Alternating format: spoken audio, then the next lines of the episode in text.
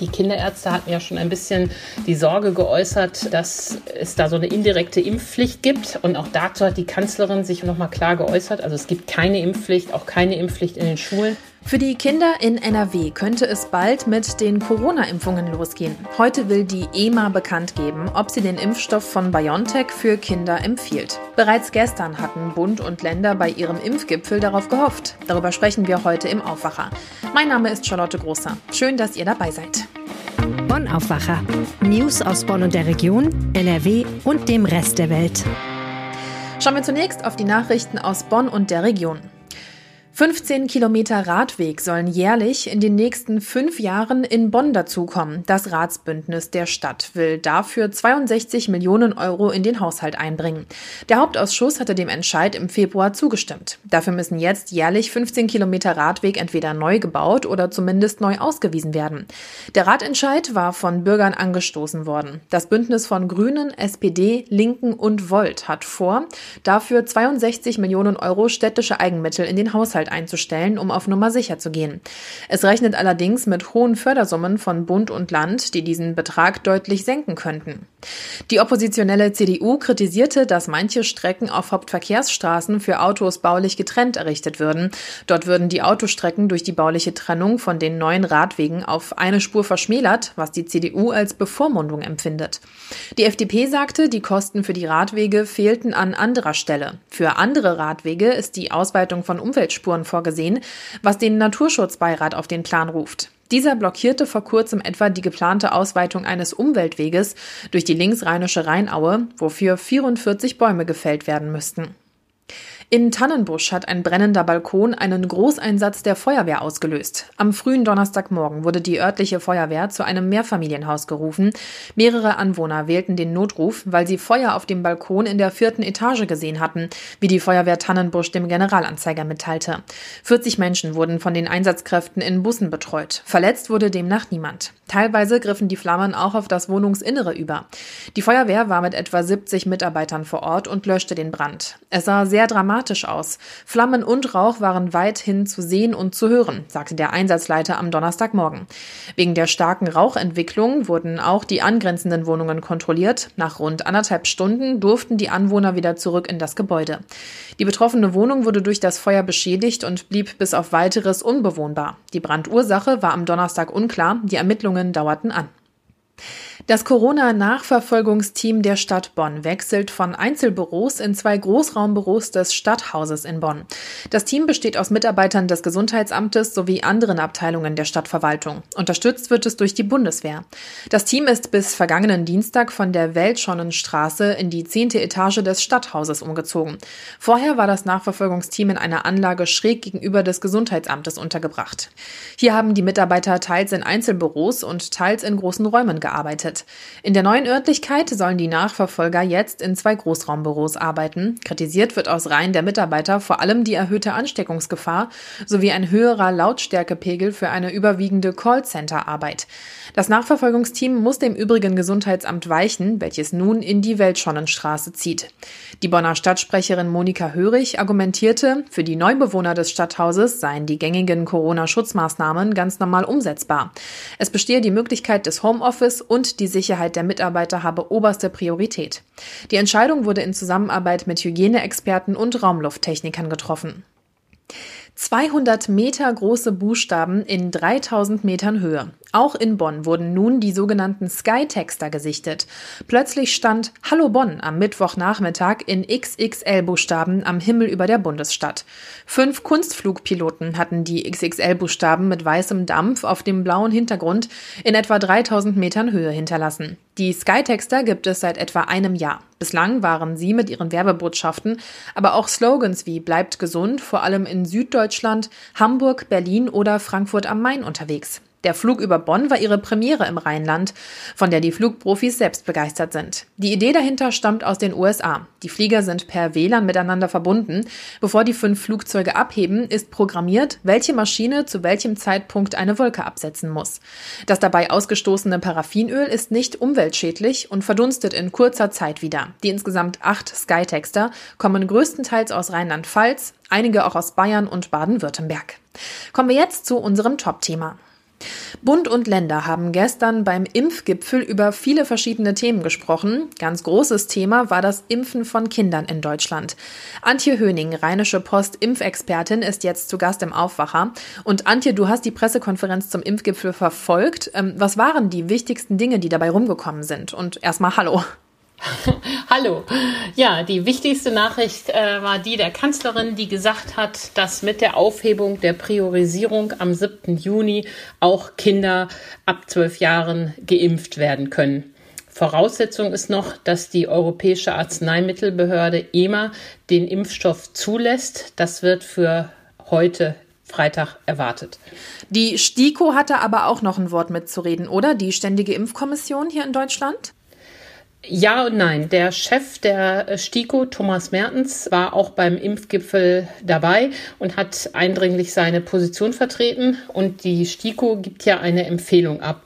Und der äh, STIKO-Chef hat nochmal klargemacht, dass die Kommission keine allgemeine Impfung für Kinder empfehlen wird, sondern nur eine Impfung für ähm, Kinder mit Vorerkrankungen. Die Entscheidung soll in den nächsten anderthalb Wochen fallen. Aber was die STIKO sagt, ist eine Empfehlung und keine harte Maßgabe. Und so können sich Ärzte im Gespräch mit den Eltern auch dennoch entscheiden, ihr Kind impfen zu lassen. Bundesgesundheitsminister Jens Spahn, der war zwar bei der Pressekonferenz nicht dabei, aber der hat schon im Vorfeld sehr deutlich gemacht, dass er das genau für den richtigen Weg hält und hat das als Beispiel gesagt, auch die Grippeimpfung sei ja früher nur für Ältere und Risikogruppen zugelassen worden und dennoch seien viele andere Erwachsene auch gegen Grippe geimpft worden. Und genauso wünscht er sich, dass man mit dieser STIKO-Ansage umgeht. Also unterm Strich, ein bisschen überlässt es die Politik den Ärzten und Eltern, wie sie damit jetzt umgehen. Für die Politik ist das ja ganz günstig, dass die STIKO das sagt, weil sie ja im Moment nach wie vor auch immer noch nicht genug Impfstoff hat. Gibt es denn dann spezielle Impfdosen extra für Kinder, wenn du schon gerade darüber redest, dass es eigentlich nicht genug gibt? Oder zählt das mit zu den normalen Impfdosen, die wir sowieso geliefert bekommen hier in NRW? Ja, darum gibt es auch ein großes Ring. Und äh, das Spahn-Ministerium hat den Ländern jetzt mitgeteilt, dass es 6,4 Millionen Dosen für Kinder bis August geben wird. Insgesamt wird der Topf, den Deutschland zur Verfügung hat, aber nicht größer. Nur aus den allgemeinen Lieferungen, die der Bund bekommt, sollen eben diese 6,4 Millionen Dosen speziell für die Kinder genommen werden. Das wären nach dem üblichen Schlüssel runtergerechnet für NRW 1,2 Millionen Dosen. Aber ich glaube, die machen da keinen Aufkleber dran, dass da dran steht für Kinder. Und insgesamt wird der Impfstofftopf nicht größer durch diese Ansage. Gibt es da schon erste Reaktionen vielleicht von Elternverbänden, die sagen, ja, wir finden es super, dass unsere Kinder jetzt auch geimpft werden können oder andererseits Leute, die sagen, auf gar keinen Fall lasse ich mein Kind impfen? Ja, da gibt es Sonne und Sonne. Das kennt man ja auch aus dem Freundes- und Bekanntenkreis. Eine Debatte, die da scharf geführt wurde, ist, was das für die Schulen bedeutet. Die Kinderärzte hatten ja schon ein bisschen die Sorge geäußert, dass es da so eine indirekte Impfpflicht gibt. Und auch dazu hat die Kanzlerin sich nochmal klar geäußert. Also es gibt keine Impfpflicht, auch keine Impfpflicht in den Schulen. Und es ist auch eher nicht vorgesehen, dass es Impfaktionen in der Schule gibt. Die Länder können die Impfzentren beauftragen, Aktionen zu machen. Die können auch so Sonderaktionen vereinbaren. Aber vor allen Dingen sieht der Impfgipfel die niedergelassenen Ärzte, die Kinderärzte und Hausärzte hier am Zug. Und das ist ja auch genau das, was diese Ärzte wollen. Wichtig war es der Kanzlerin und auch den Hausärzten, die sich auch umgehend geäußert haben, auch nochmal zu sagen, dass die Rückkehr zum gesellschaftlichen Leben für die Kinder nicht an die Impfung geklebt werden soll. Also klare Ansage auch hier, der Schulbesuch hängt nicht davon ab, ob man geimpft ist oder nicht. Denn die Politik steht da ja auch im Wort. Sie hat gesagt, es wird keine Impfpflicht geben, also kann man auch den Schulbesuch nicht an an eine Impfung koppeln. Okay, alles klar. Jetzt gab es ja auch ein zweites Thema, auf das, glaube ich, viele Menschen gewartet haben bei diesem Impfgipfel, und zwar, was es mit dem digitalen Impfpass auf sich hat. Der soll es ja einfacher machen, dass wir nachweisen können, dass wir geimpft wurden. Einfach das Handy hervorholen und dann zum Beispiel beim Besuch im Restaurant vorzeigen, ja, ich habe bereits beide Impfungen hinter mir. Gab es dazu jetzt Neuigkeiten? Nee, dazu gab es gestern keine Neuigkeiten, aber da ist ja auch das Ziel in Sicht. Am 1. Juli soll der Impfpass ja kommen, der digitale Impfpass. Und derzeit wird hektisch daran gearbeitet, wie das in der Praxis umgesetzt wird.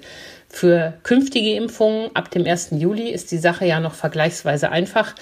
Wenn ich ins Impfzentrum gehe oder zum Arzt, löst der den digitalen Eintrag aus, indem er die Daten an das Robert Koch Institut schickt und das schickt dann den QR-Code zurück, den man ja auf sein Handy laden kann, mit dem man sich dann ausweisen kann. Das große Problem ist, was mit den Impfungen der Vergangenheit ist. Das sind ja schon Millionen und die müssen alle nachgetragen werden. Und äh, hier wird an einer Lösung gearbeitet. Die Ärzte haben ja schon gesagt, lasst uns damit zufrieden. Mit dieser Bürokratie des Nachtragens wären wir überfordert. Und darum hat ja letzte Woche der Bundestag schon das Infektionsschutzgesetz entsprechend geändert. Und darin wird es jetzt den Impfzentren, den Ärzten und den Apotheken gestattet, diese Zertifikate auszustellen oder auszulösen. Und wahrscheinlich wird ein probater Weg sein, dass man mit seinem gelben oder weißen Impfpass in die Apotheke geht und sich dort den digitalen Eintrag anfertigen lässt. Aber dann warten wir mal ab, wie es letztendlich funktionieren wird.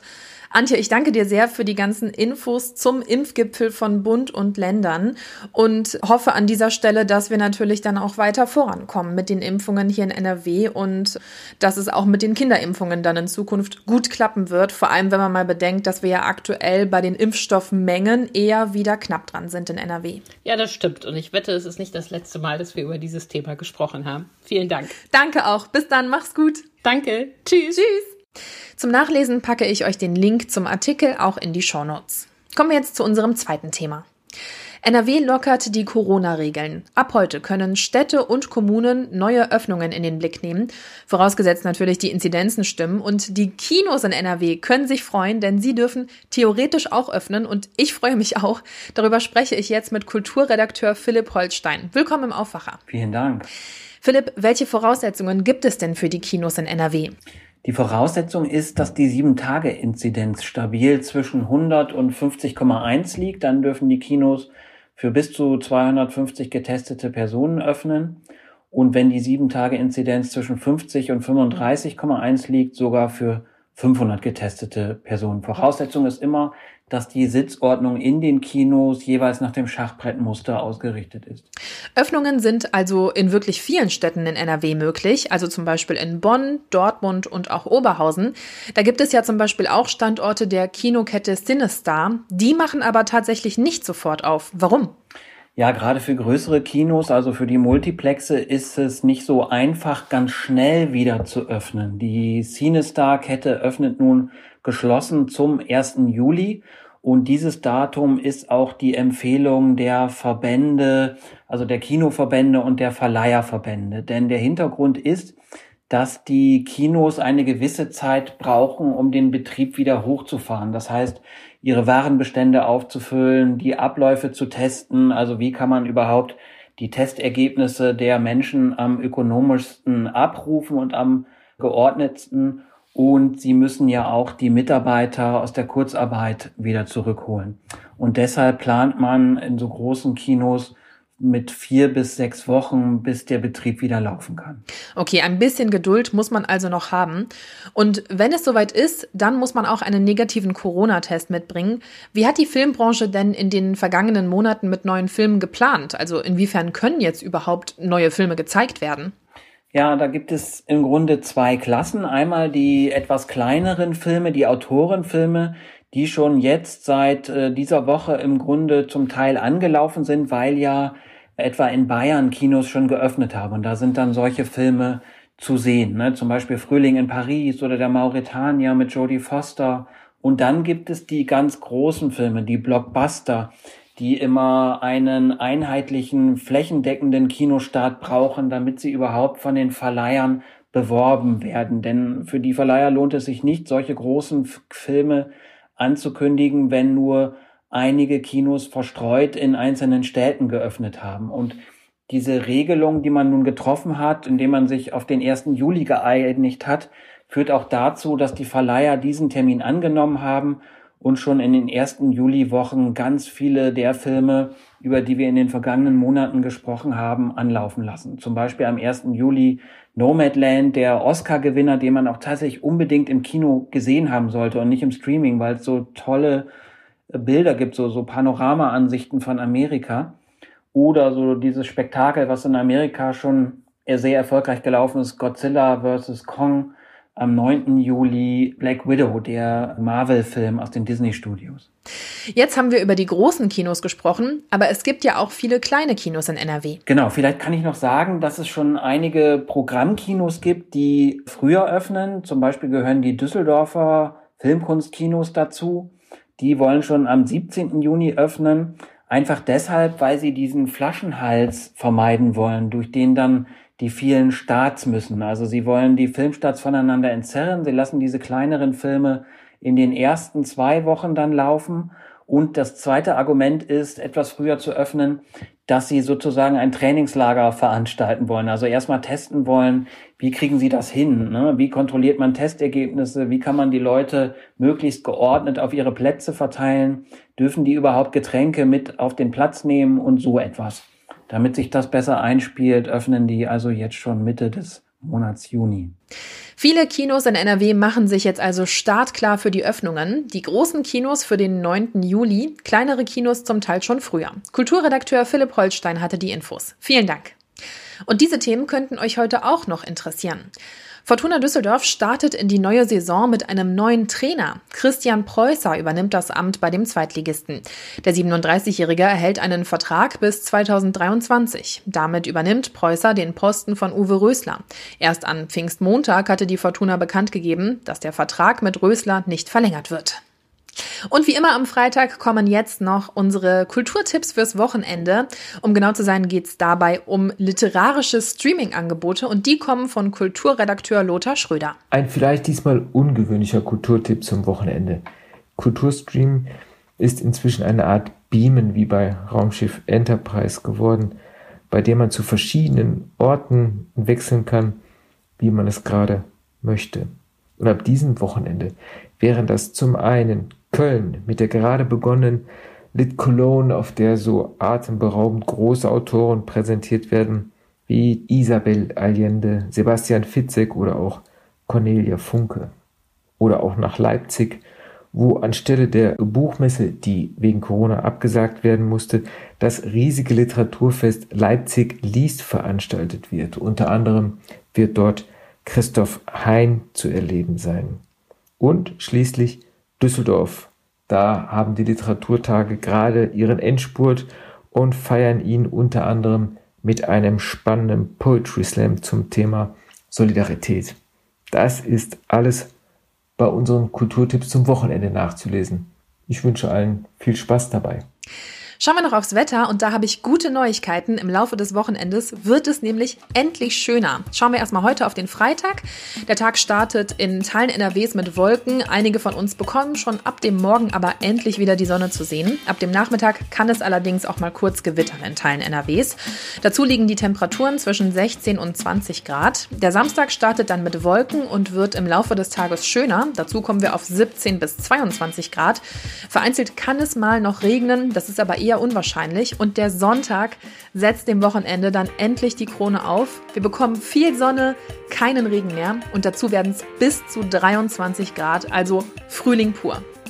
Und das war der Freitagsaufwacher. Habt ein schönes Wochenende. Danke fürs Zuhören und genießt das tolle Wetter, wenn ihr könnt. Tschüss. Mehr Nachrichten aus Bonn und der Region gibt's jederzeit beim Generalanzeiger. Schaut vorbei auf ga.de.